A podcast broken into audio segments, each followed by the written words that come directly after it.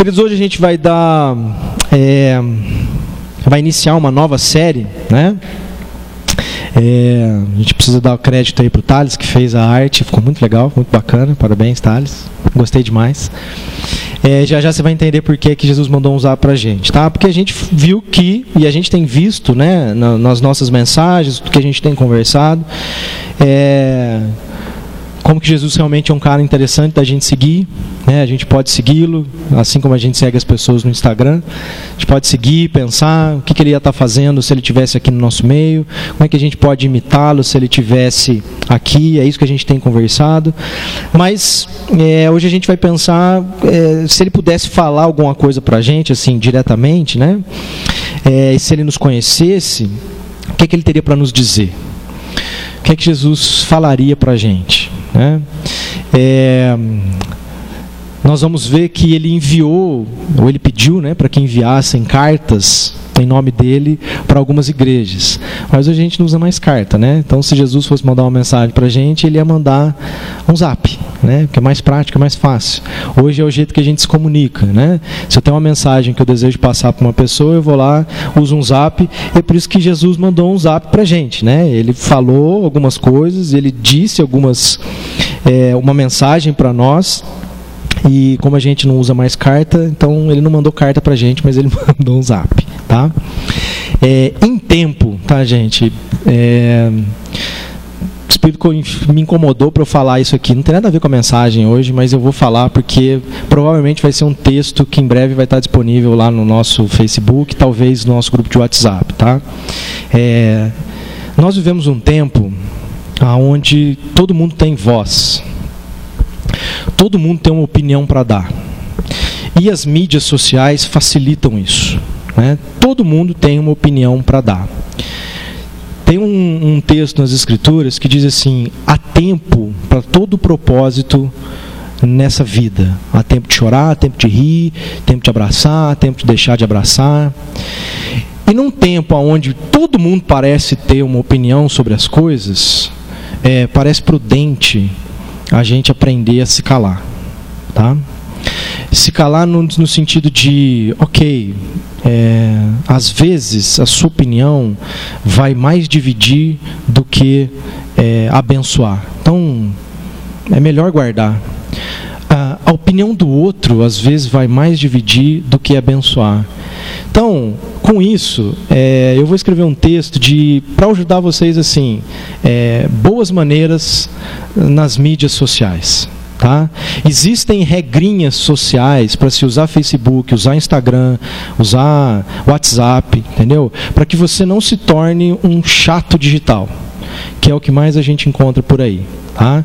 É, isso, isso é uma realidade, não é uma opinião minha. Se você procurar na internet boas maneiras nas redes sociais, vai ver que já um monte de gente já escreveu sobre isso. Né? Então, só uma dica para você: aprenda a usar bem as mídias sociais. Elas são umas ferramentas que nos auxiliam num monte de coisa. Mas se utilizado da maneira incorreta, é um tiro no pé e produz o efeito oposto que a gente gostaria que produzisse. Né? Ao invés de realmente a gente ajudar, a gente acaba sendo só o chato que incomoda e não produz o efeito nenhum que a gente gostaria de produzir. Tá?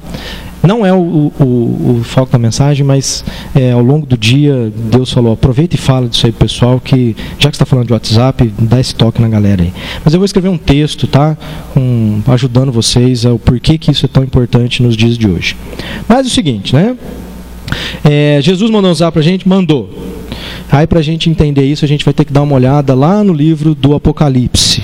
Né? E aí, a primeira coisa que eu preciso falar para você, comece a primeira mensagem da série, eu tenho que dar um panorama geral do que, que nós vamos falar, ok? Nas próximas mensagens eu vou ser mais sucinto, mas hoje eu preciso explicar para vocês que a gente vai olhar para o livro do Apocalipse, porque no livro do Apocalipse, é, o discípulo mais próximo, mais íntimo de João, no fim da sua vida, ele estava exilado e ele tem uma visão. E nessa visão, é, ele vê algumas coisas e ele é orientado por Deus a escrever tanto o livro quanto alguns recados que ele deveria enviar às igrejas. É, e é isso que a gente vai meditar e é nisso que a gente vai pensar. Né? E o Apocalipse não é, infelizmente, está palavra né, é usada de maneira muito errada.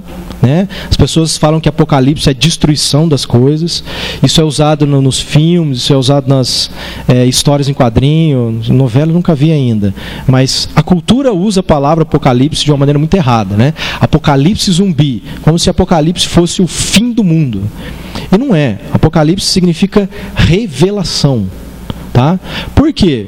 Porque nas visões que o apóstolo João teve, Deus estava revelando algo para a humanidade de coisas que é, aconteceram, acontecem e estão por acontecer desde aquela época.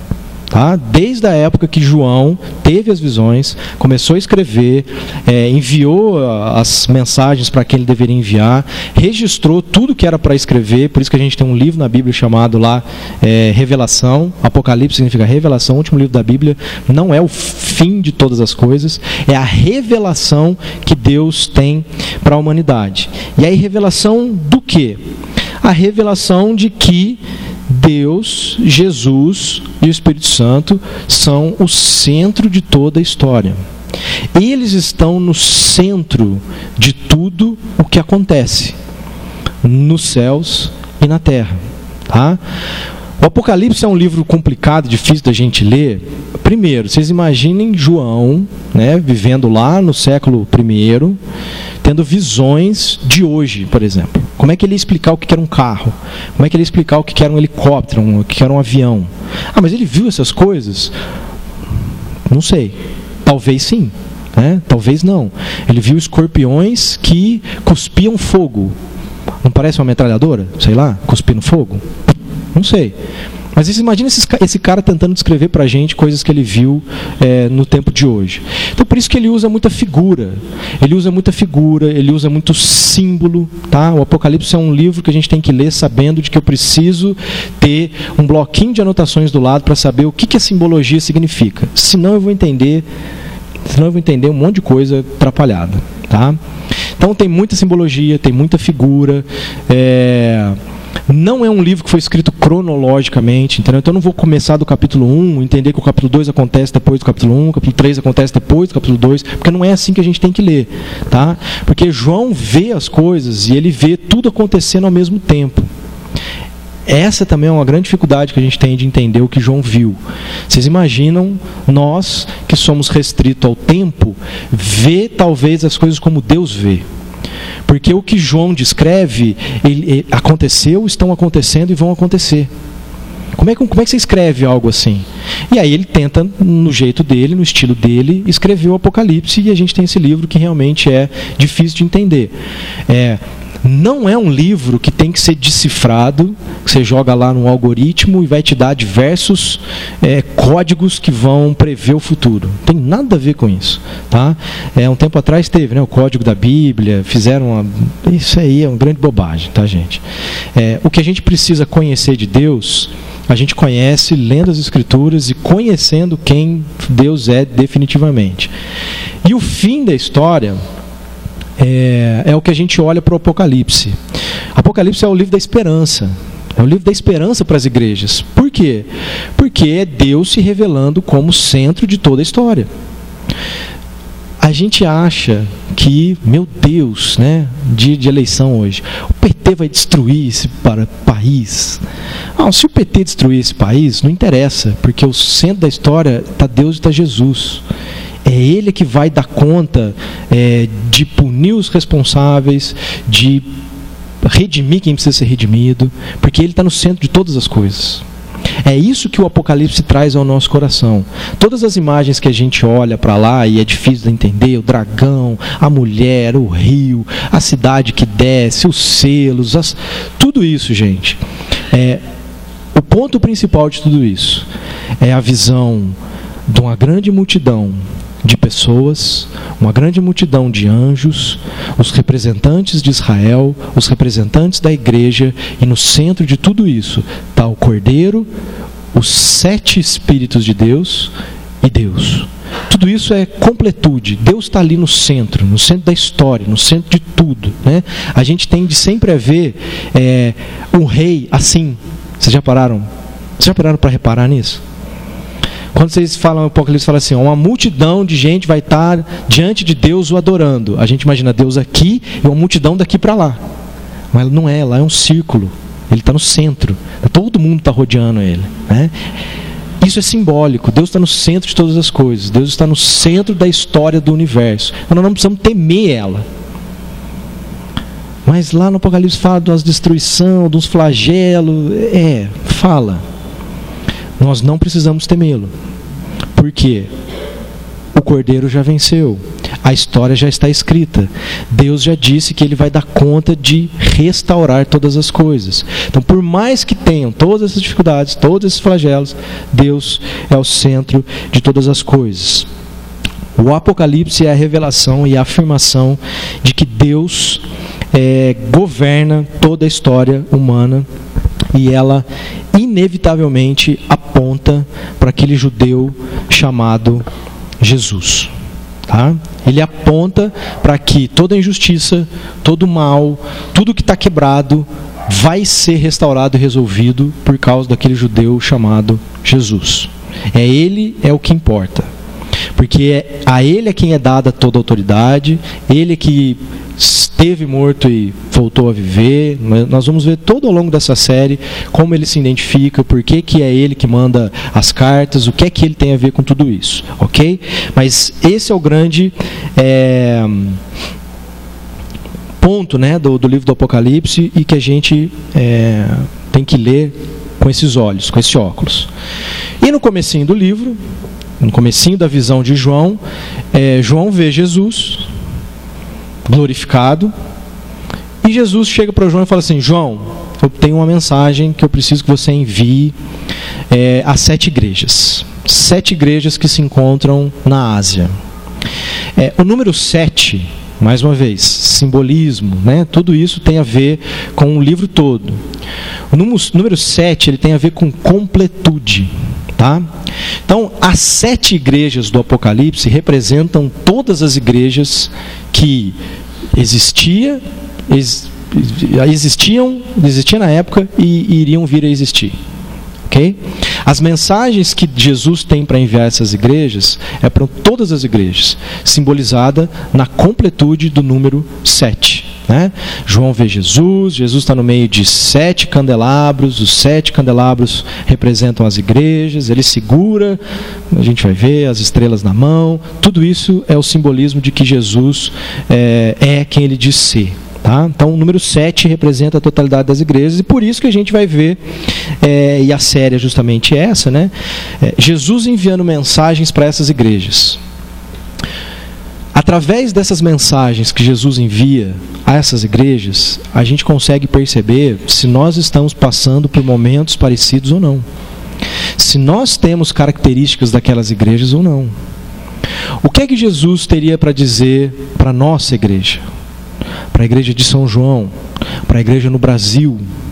É por isso que a gente vai pensar nisso durante sete semanas, que são as, as sete mensagens que Jesus envia, os sete zaps que Jesus envia, as sete igrejas do Apocalipse, e nós vamos ver se a gente pode ser abençoado com a mensagem que Jesus tem para nós. A primeira delas é uma mensagem enviada à igreja, é, da igreja em Éfeso. Escreve esta carta ao anjo da igreja em Éfeso. Vocês viram que bonitinho? Parece um WhatsApp, né? É por isso que eu falei, o Thales mandou bem, né? Escreva esta carta ao anjo da igreja em Éfeso. Esta é a mensagem daquele que segura na mão direita as sete estrelas, daquele que anda entre os sete candelabros de ouro. Sei de tudo que você faz, vi seu trabalho árduo e sua perseverança, e sei que não tolera os perversos. Examinou as pretensões do que se dizem apóstolos, mas não são e descobriu que são mentirosos. Sofreu por meu nome com paciência, sem desistir. Contudo, tenho contra você uma queixa. Você abandonou o amor que tinha no princípio. Veja até onde você caiu. Arrependa-se e volte a praticar obras que no início você praticava. Do contrário, virei até você e tirarei seu candelabro do seu lugar entre as igrejas. Mas há isto a seu favor. Você odeia as obras dos nicolaítas, como eu também odeio. Quem tem ouvidos para ouvir, ouça o que o Espírito diz às igrejas. Ao vitorioso darei o fruto da árvore da vida que está no paraíso de Deus. Quando Jesus diz, escreve essa mensagem ao anjo da igreja lá de Éfeso. Anjo significa mensageiro, ok? É, o mensageiro da igreja pode ser, sim, tanto um ser espiritual que toma conta, que cuida, que está naquela igreja, ou ao pastor daquela igreja, que é o mensageiro, é aquele que traz a mensagem para a igreja. Essas cartas, gente, elas chegaram às igrejas, o responsável lia elas para toda a comunidade, copiava e repassava às outras igrejas. Tá? Por isso que é o mensageiro da igreja de Éfeso. E Jesus se identifica como remetente da mensagem. Né? João vê é, um homem vestido de branco, resplandecente, os pés como bronze, a, a roupa é muito branca, é brilhante, e aí esse cara segura sete estrelas e os sete candelabros na sua mão direita. Mão direita é a mão da ação, é a mão da autoridade. Jesus dizer que esta mensagem vem daquele que segura na mão direita as sete estrelas, ele está dizendo o seguinte: todas as igrejas são minhas, eu as sustento com a minha mão direita. Elas estão na minha mão. O candelabro é o símbolo das igrejas. Cada igreja seria o candelabro, é a luz que ilumina o mundo. Por isso do simbolismo, tá, gente?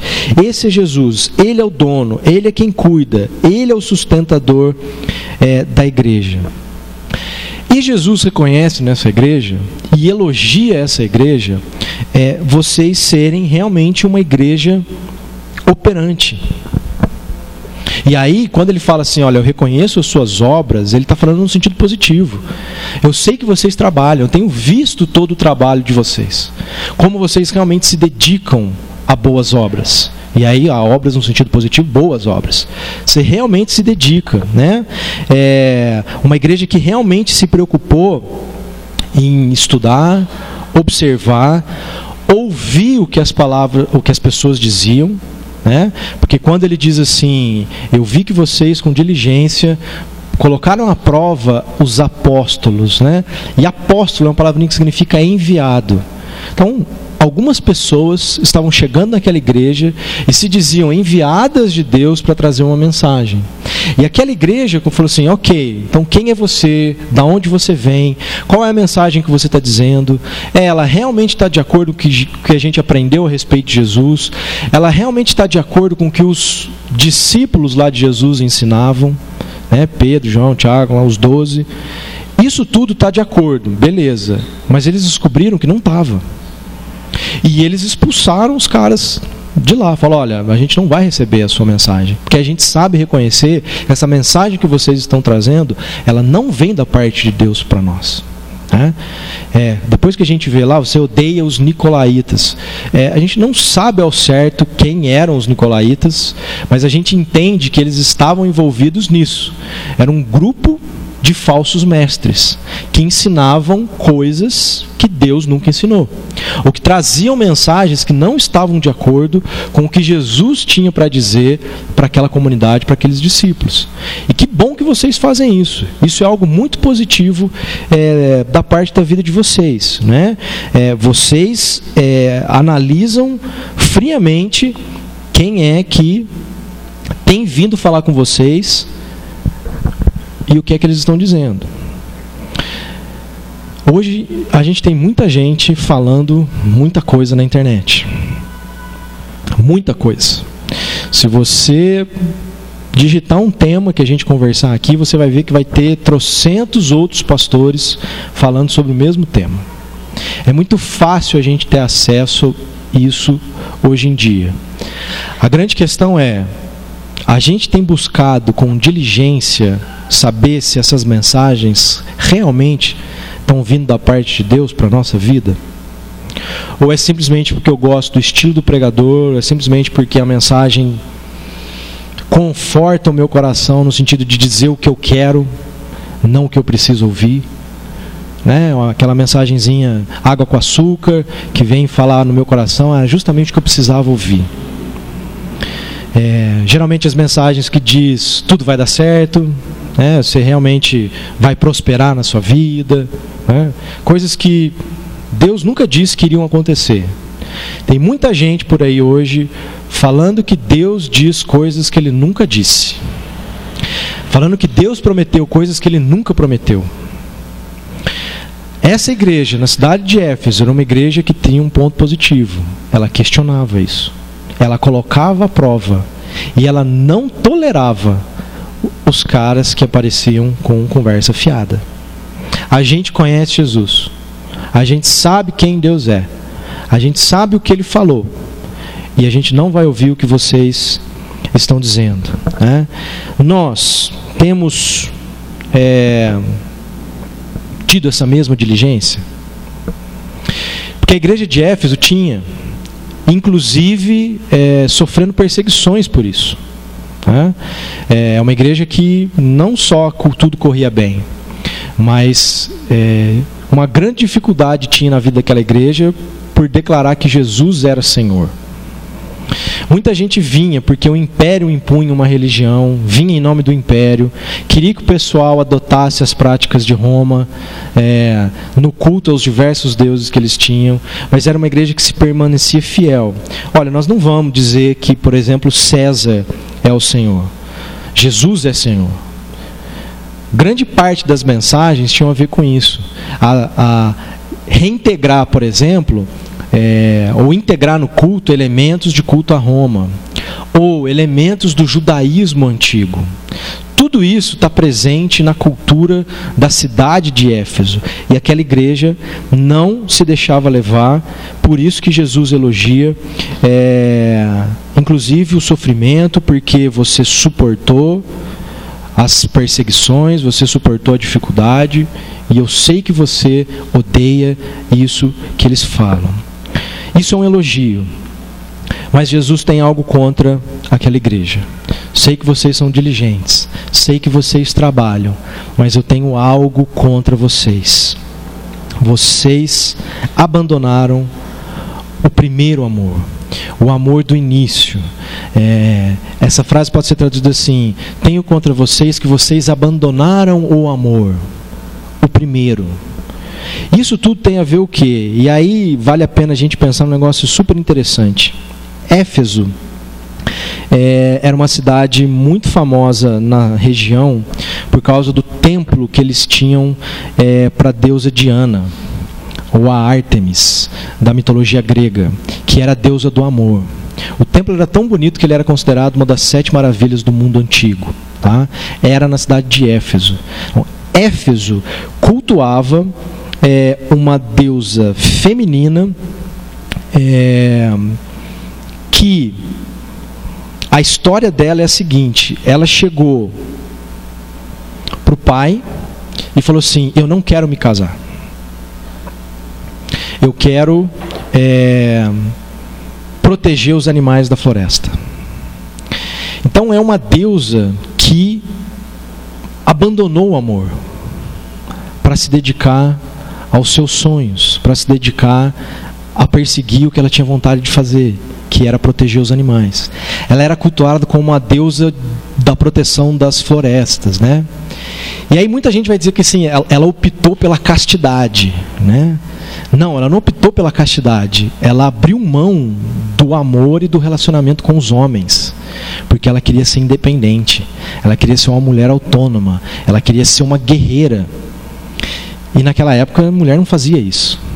Mas o pai dela concede o desejo a ela. Pode ir, filha, você não precisa se casar com ninguém, vai se tornar a protetora é, das florestas.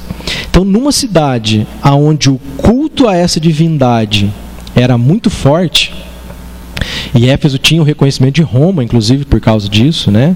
É, e, e elevava né, o status daquela cidade, porque ó, vocês querem lá, tem um templo bonito, punha grana, investia tropa para proteger.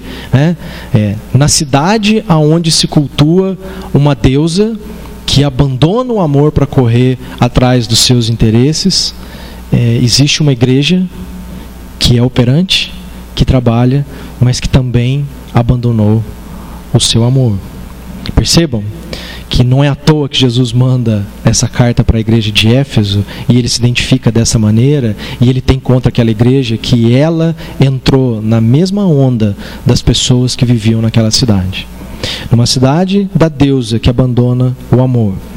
Vocês abandonaram o primeiro amor, apesar de serem operosos. Isso quer dizer, gente, que a gente pode ficar tão focado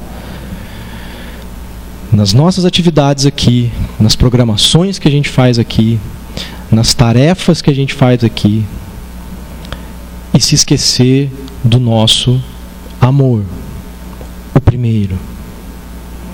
A gente pode estar tão obcecado em fazer algo que a gente deve fazer, que a gente não percebe que a nossa motivação por trás está equivocada.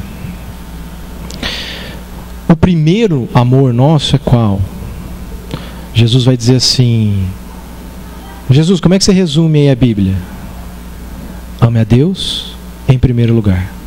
Depois se ama o próximo como você ama você mesmo. Qual é o amor? O primeiro é o amor ao Pai. É o amor a Deus. A gente pode estar tão focado nas atividades que a gente realiza, inclusive aqui dentro da igreja, que a gente se esquece do amor ao Pai. Isso pode acontecer porque aconteceu com a igreja de Éfeso. Jesus está dando esse alerta. Conheço as obras de vocês. Vocês são diligentes. Mas vocês abandonaram o amor de vocês. Por que, que vocês estão fazendo o que vocês estão fazendo? Numa cidade onde se cultua a deusa que abandonou o amor, vocês estão, vocês estão fazendo a mesma coisa. Vocês não perceberam isso? Gosto muito do, do pastor Paulo Júnior, lá de, São, de Goiânia. Ele diz assim: é, Nada nos afasta mais de Deus do que fazer a coisa certa pelo motivo errado. E é verdade, porque a gente acha que a gente está fazendo certo, só que a nossa motivação está errada. Quando as pessoas vêm dizer para a gente: Olha, não é por aí, não é esse o caminho, a gente não quer ouvir. A gente não quer ouvir, porque não, eu estou fazendo o certo. E está mesmo. Mas a motivação é errada. E isso fica claro nos frutos que aquilo produz. Quando nós vivemos como essa deusa, a gente vai, a gente faz, e aí geralmente qual que é o indicativo de que eu estou fazendo pela motivação errada?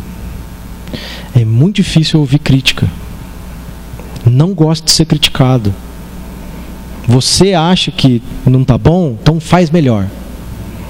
Ou não vem criticar, eu sei o que eu estou fazendo. Geralmente esse é o indicativo de que a gente está fazendo a coisa certa pelo motivo errado. Porque se a motivação está correta, quando a crítica chega, uma, a gente vai pensar sobre ela. É uma crítica justa? É uma crítica válida? É uma crítica que vai me ajudar a melhorar? Se não, ok. Então, beleza, eu ouvi, ó, bacana, obrigado por você ter vindo me dar um. Obrigado por você ter vindo me dar um toque. E se ela for válida, acolhe. Não, ela é uma crítica justa, realmente, não está bom, realmente preciso melhorar, realmente preciso focar, realmente preciso fazer alguma coisa.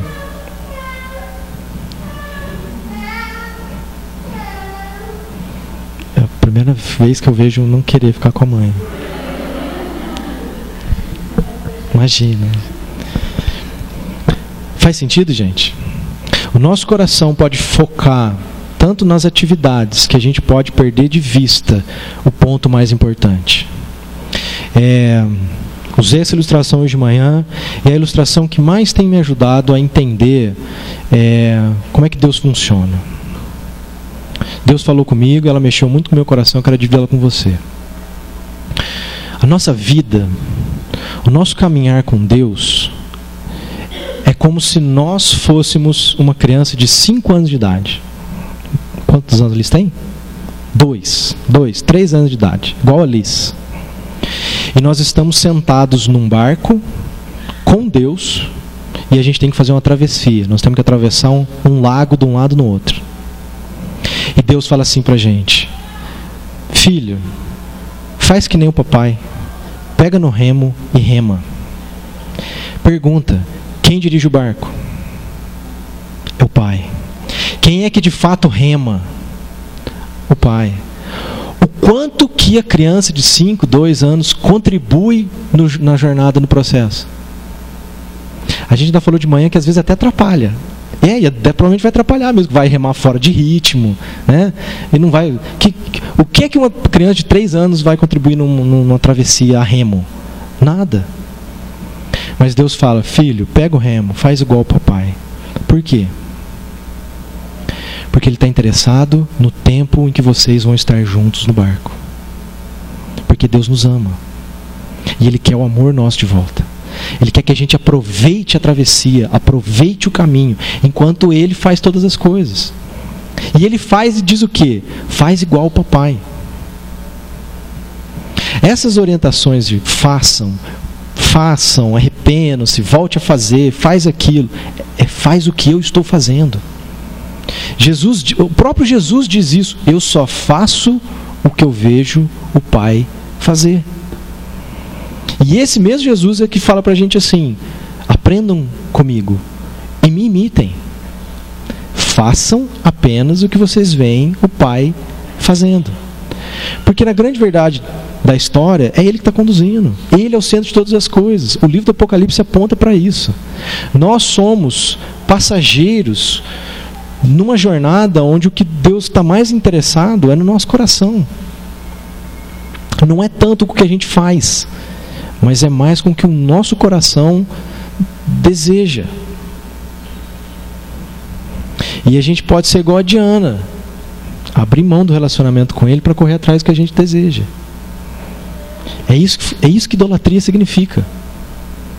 O Velho Testamento fala um monte de, de vezes sobre isso. No Novo Testamento também, só não usa essa palavrinha. Porque o nosso coração está sempre correndo atrás dos nossos desejos. Assim como a Diana fez. E Deus quer o nosso coração. Por isso que o que Jesus tem contra essa igreja é não faz é, pela motivação errada. Faz por amor. E o indicativo que a gente tem disso é que o reino cresce. Jesus diz: quando o evangelho, quando o amor dele, quando tudo isso está presente na vida de um discípulo, isso frutifica. Todos vão reconhecer que Deus está fazendo algo extraordinário na vida daquela pessoa porque aquilo multiplica. Aquilo não fica só na vida dela, aquilo começa a abençoar as pessoas que estão ao redor. Esse é o um indicativo de que o que a gente faz é pelas motivações corretas. Eu estou fazendo, realmente estou remando e olhando para Deus e está sendo bacana o processo. A gente fica muito com foco, às vezes, no resultado e esquece de aproveitar o passeio. A gente fica com os olhos fixos no destino e deixa de aproveitar o passeio. Eu notei muito, eu sou muito assim. Eu estava caminhando de o David me põe pilha para andar de bicicleta. Aí eu vou andar de bicicleta, vou andar de bicicleta. Aí o David compete, né, gente? Ele é, vocês já viram? Conversa com o David, ele, é, ele compete de bicicleta. E eu sempre gostei de esporte, eu sempre, assim, sangue no zóio, né? Sangue no zóio, faca na bota. Então, é, eu jogava rugby, um mês eu já estava dando cabeçada em todo mundo, entendeu? Os caras falavam, pô, vai devagar, faz um mês que o cara tá aí. Aí os caras falavam, mas ele vem dando cabeçada na gente, vamos dar cabeçada nele também. Eu falei, é, porque eu sou sangue no zóio.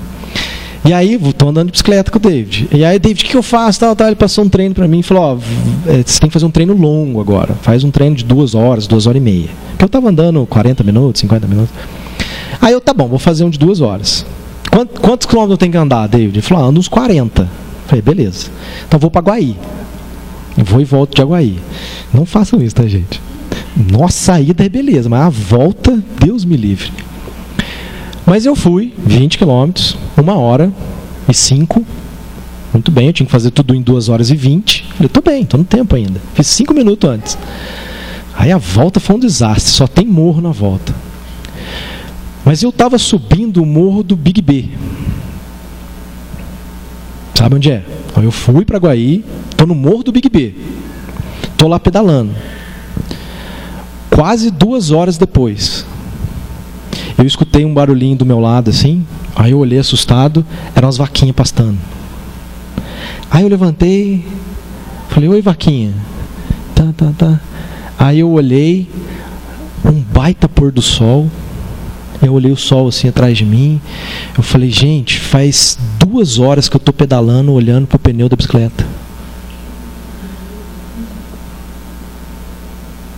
Eu nem vi para onde eu estava, nem curti o passeio. Porque eu estou tão preocupado com baixar o tempo, atingir o objetivo que o David me deu, que eu perdi o passeio. Quantas vaquinhas eu devo ter passado? Nem vi.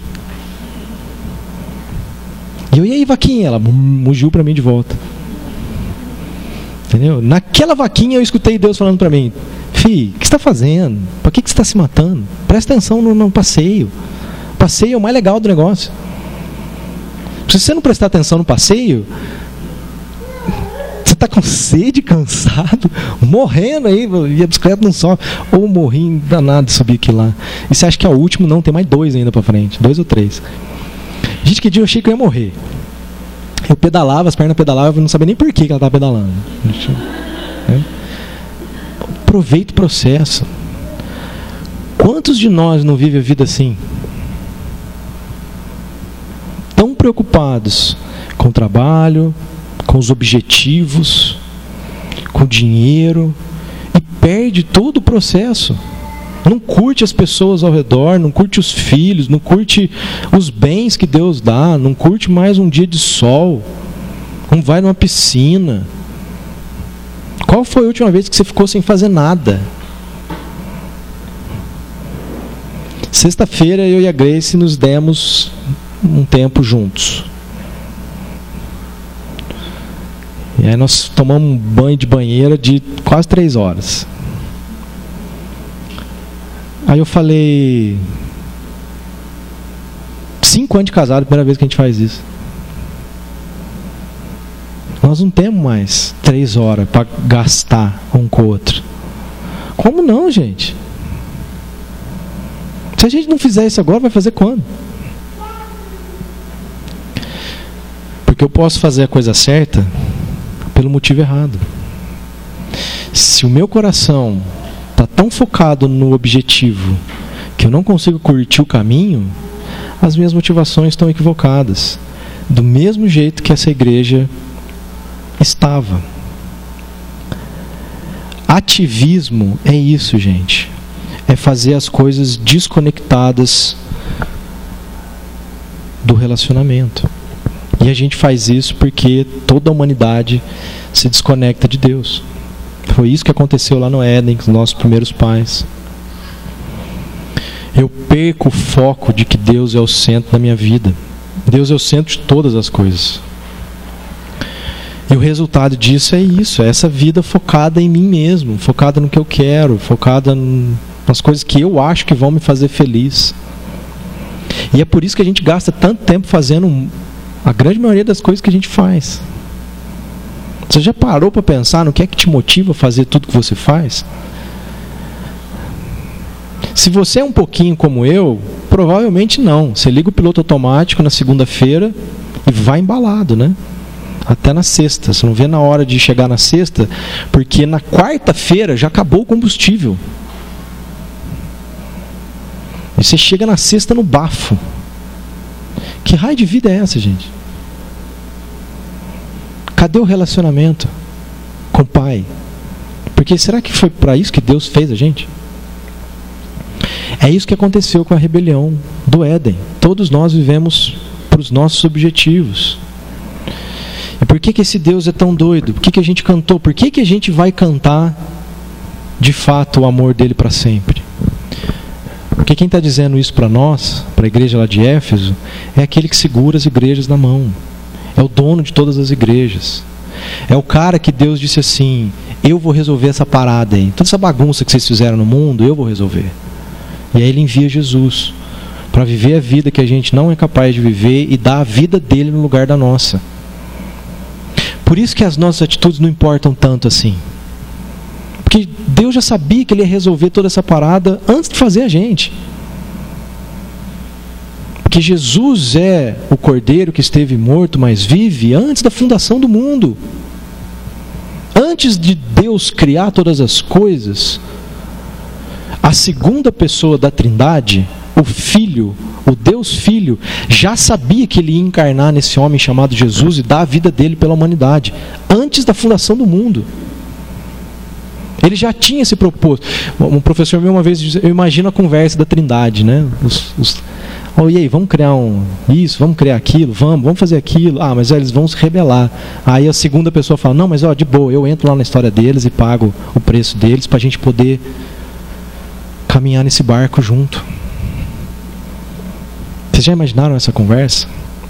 Deus conversando com Ele mesmo, e antes mesmo de nos fazer, já se propôs a dar a vida dele por nós. Por isso nós vamos cantar esse amor para sempre. Porque não existe um amor igual a esse. Não existe um amor que olha para nós, apesar de quem nós somos, no sentido de buscar sempre os nossos interesses, e nos chama de volta para esse relacionamento. Vem para o meu barco, olha para mim, rema igual eu estou fazendo. Não porque você pode fazer alguma coisa, mas porque é gostoso estar tá aqui, ó. Isso é o que a gente mais tem de precioso. Eu com vocês e vocês com todos os outros.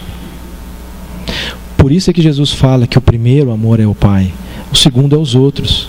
O reflexo desse amor com meu Pai não fica só para mim, ele tem que ser repartido com os outros. Tenho contra você que você abandonou isso. Você está fazendo por fazer. Ou você está fazendo buscando os seus objetivos. Você não está fazendo pelo prazer do relacionamento. E, gente, eu falo, imagina lá, relacionamento com Deus. Deus é uma pessoa. Deus é Jesus. Jesus é uma pessoa, um judeu. Você já imaginou no seu casamento, nos seus relacionamentos com pai, com primo, com parente? Você tem que ficar fazendo tudo para agradar a pessoa sempre? Você tem que ficar tomando cuidado com tudo que você vai fazer? É assim que funciona? Não. Porque relacionamento prazeroso é aquele que você gosta de ficar, você gosta de bater papo, você gosta de estar junto, você gosta de fazer as coisas junto. Não é? Ou oh, vamos sair queimar uma carninha? Vamos. Porque o importante é a carninha? Não, o importante é as horas que nós vamos ficar dando risada, batendo papo junto, não é? Uh, tô sem, tô sem grana para carninha. Não ah, tem problema não, vem aí, não queima papel. O negócio é só estar tá junto. Não é? Ultimamente anda assim, né? Não tem dinheiro mais para carninha, não queima papel. Queima, queima joguinho de celular. Queima o celular, podia queimar, né? Deixa o celular de lado. É. Nesse sentido, a tecnologia pode atrapalhar, né? Se ficar no lugar do nosso relacionamento. Vale a pena queimar o celular. Ele ajuda, mas se a gente não souber usar. Tudo que Deus quer, gente, é que a gente fala, que a gente faça, seja por causa desse relacionamento. É isso que Ele mais quer. E ele termina a mensagem dizendo: Aquele que tem ouvidos, ouça o que o Espírito diz às igrejas. Então é para ouvir o que Deus está falando para todas as igrejas, todas as mensagens, não é só aquela de Éfeso.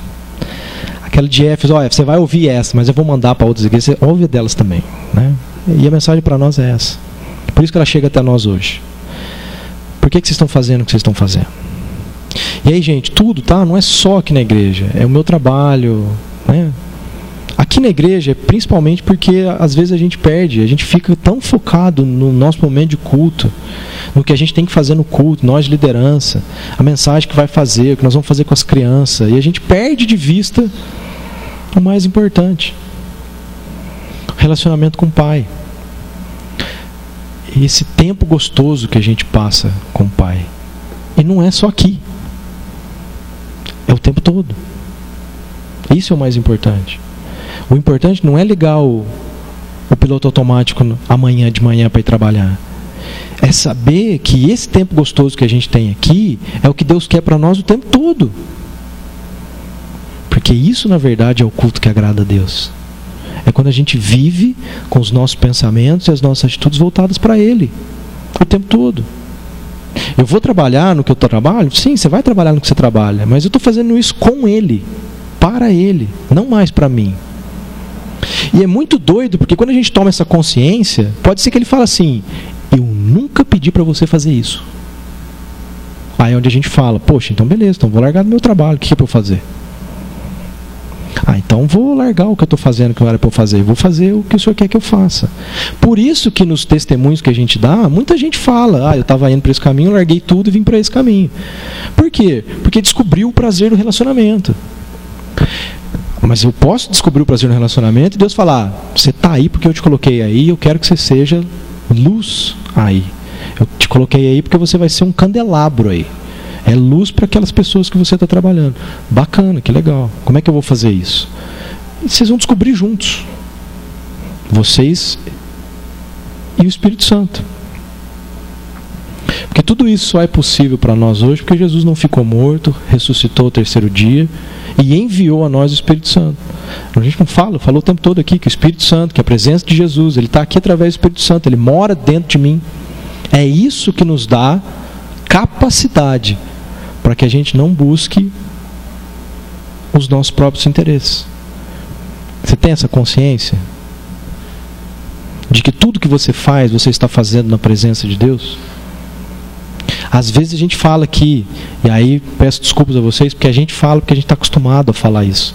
Ah, nós vamos entrar na presença de Deus. Não, não, não vamos, porque ninguém entra e sai da presença de Deus a hora que quer. Nós estamos constantemente diante da presença de Deus. Ou eu tomo consciência disso, ou não.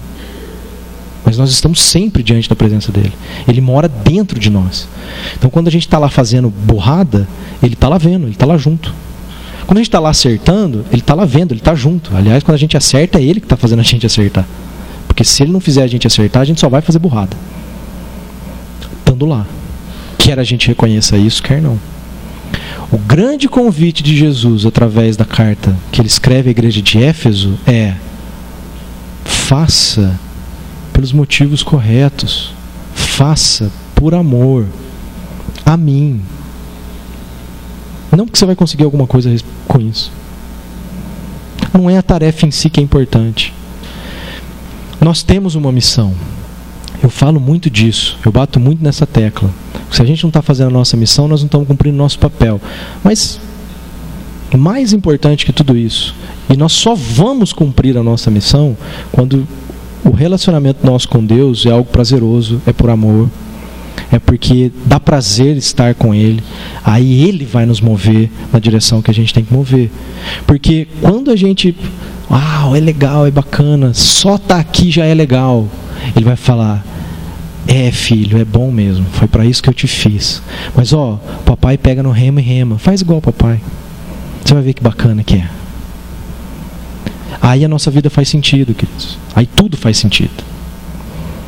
Aí isso aí é o que Paulo diz assim: aprendi a ser feliz em todas as circunstâncias. Porque não importa se está chovendo no barco, não importa se as ondas estão desse tamanho, não importa se o barco está chacoalhando, ele está lá imitando o pai. E o pai pode estar tá caindo no mundo, o pai está lá na tranquilidade dele remando, remando. Porque ele sabe que a onda é dele, ele sabe que a chuva é dele, ele sabe que o vento é dele. Filho, olha para mim. Para de ter medo dessas coisas. Só faz o que eu estou fazendo. E curte isso aqui, ó. não precisa ter medo não, anda comigo, isso aqui é gostoso, isso é prazeroso. Volte a praticar as primeiras obras. E aí eu acho que essa, essa expressão é, a gente sabe muito do que significa, porque quando a gente ouve essa mensagem pela primeira vez, ela começa a fazer sentido no nosso coração, aquilo queima dentro da gente. E aí, com o passar do tempo, parece que ela esfria. Muita gente usa essa expressão assim: o primeiro amor é aquele amor que eu sentia no começo das coisas. É. Mas não é só sentir. Porque, mais uma vez, amor não é um sentimento. Amor é uma atitude de entrega em prol do outro. O que, que a gente pode entregar em prol de Deus? Nada. Mas quando a gente doa a nossa vida para Ele, Ele sente prazer na entrega, no querer estar junto. Nós alegramos a Deus assim. Muito mais do que às vezes com o que a gente canta. Só com a nossa atitude de reconhecê-lo dono da nossa vida, dono do nosso barco, o cara que me ama e me fez porque me ama, me redimiu porque me ama e só quer o meu amor de volta. Isso vai fazer toda a diferença na sua vida, no seu relacionamento com Ele e nas pessoas que estão ao seu redor. Por isso que Ele chama. Você tem ouvidos para dizer, para ouvir? Então ouça o que o Espírito diz às igrejas. Eu quero aproveitar, gente, para falar um negócio para chacoalhar você. Vocês estão me ouvindo dizer, semana após semana, que tudo que a gente faz aqui só tem sentido se de alguma maneira isso abençoar as pessoas que não estão aqui. Aqueles que ainda não conheceram esse amor. Porque nós conhecemos, isso é muito bom, isso é muito bacana. O que Deus mais pede para a gente imitar Ele é, da mesma maneira que eu vim, entreguei a minha vida para que vocês me conheçam, eu quero que vocês entreguem a vida de vocês para que outros me conheçam. Nós estamos na terceira turma do curso profissionalizante da Secretaria Estadual do Trabalho. Já passaram por dentro desse prédio durante um mês, na primeira turma, 60 pessoas. Na segunda turma, 120 pessoas. Agora nós estamos com 150 pessoas todos os dias entrando e saindo do prédio da nossa igreja. O que é que nós estamos fazendo para abençoar esse pessoal?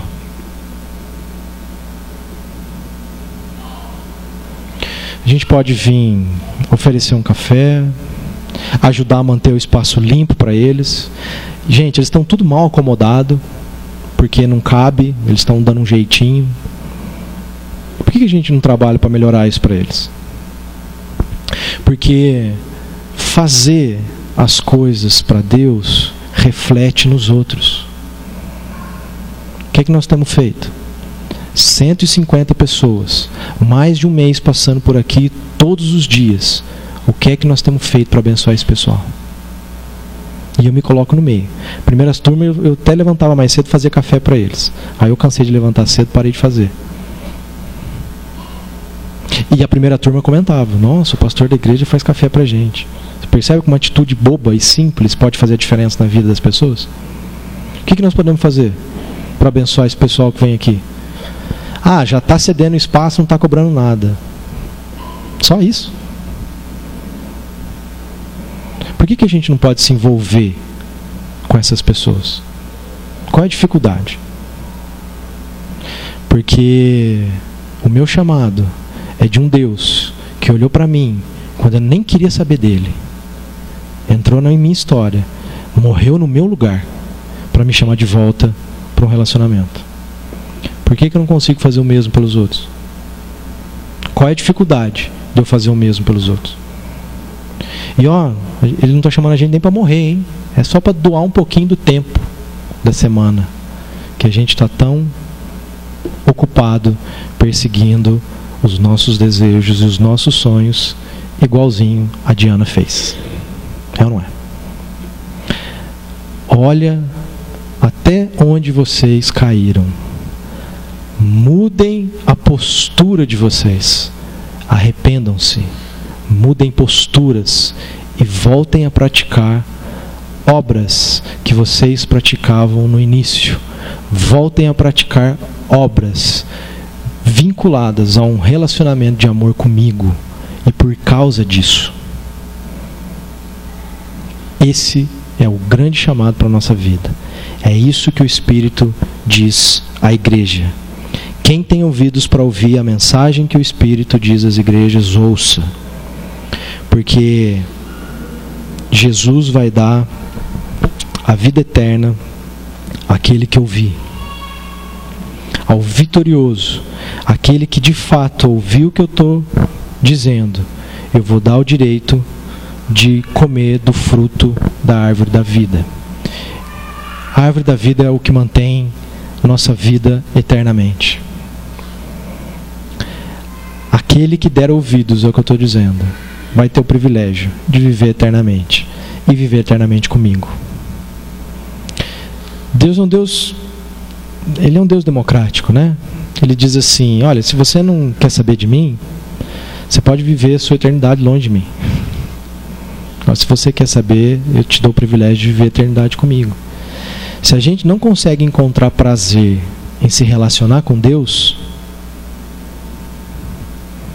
nós vamos fazer isso eternamente. Ou a gente aprende a fazer isso, ou então a gente vai viver eternamente longe dele. Como é que tem sido aí seu relacionamento com Deus? Ele é prioridade na sua agenda? Porque eu falei isso acho que semana passada, nós somos movidos pelos nossos amores. Para aquilo que a gente dá importância, a gente arruma tempo. Para aquilo que a gente ama, a gente arruma tempo. Com o que, que você tem gasto mais tempo na sua vida? É isso que você ama. É isso que você ama. O que você dedica tempo, o que você gasta os seus recursos financeiros, as coisas que você dá importância. É isso que você ama. Tem sido pai?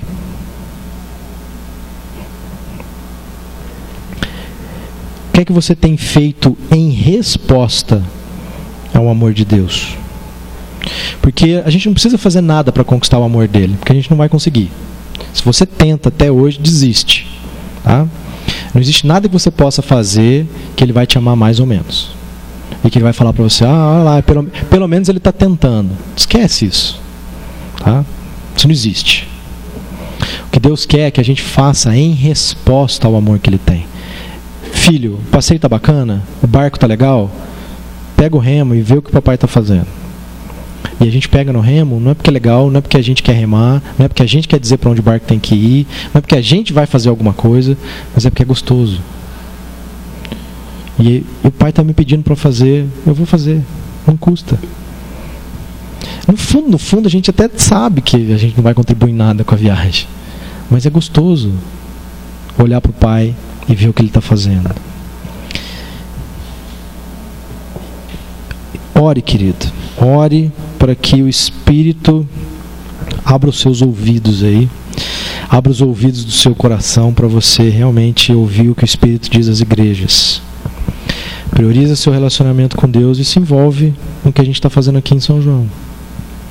Eu não faço nada sozinho.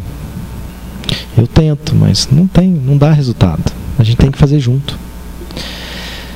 Na nossa caminhada, Deus nunca quer que a gente faça tudo sozinho. Eu tenho certeza que você imaginou você sentado num barquinho sozinho, né? Papai e você no barquinho. Olha que legal, mas não é assim. É um barcão. E é o papai sentado lá na proa e um monte de gente sentada aqui. Um monte de gente de 5 anos de idade sentado, remando junto. Sempre foi assim. Nós somos chamados para ser um povo que se relaciona com Deus, não indivíduos que se relacionam com Deus. Ora, querido, ora e que a gente realmente possa se envolver como povo de Deus no que ele está fazendo em São João da Boa Vista. Ah, mas eu não sei o que ele está fazendo em São João da Boa Vista. Se você não sabe, você não está olhando o que ele está fazendo. Se você não está olhando o que ele está fazendo, provavelmente você está fazendo sem o seu primeiro amor. Igual a igreja de Éfeso. Olhe até onde você foi arrependa-se, mude a postura e faça pelo relacionamento e pelo amor. Amém? Baixe sua cabeça aí, faz isso. Quero te dar um tempo para orar. Colocar as suas motivações diante de Deus. Ele conhece todas elas, né? Ele quer que você você admita elas, né? Porque você está escondendo elas de você mesmo, não dele. Ele sabe todas elas. Pede para Ele te ajudar a colocar isso em primeiro lugar. Sem Ele a gente não consegue. É Ele quem faz isso. Mas pensa, pensa nesse, nessa jornada, todos nós num barquinho aí, olhando o papai remando e levando a gente para onde a gente tem que ir, convidando a gente para a gente fazer o mesmo. E aí, e aí, pai, o que é que o senhor está fazendo aqui em São João? Que a gente pode te imitar e fazer o mesmo. Depois ora, com o pessoal aqui da frente que vai cantar uma canção que diz exatamente isso.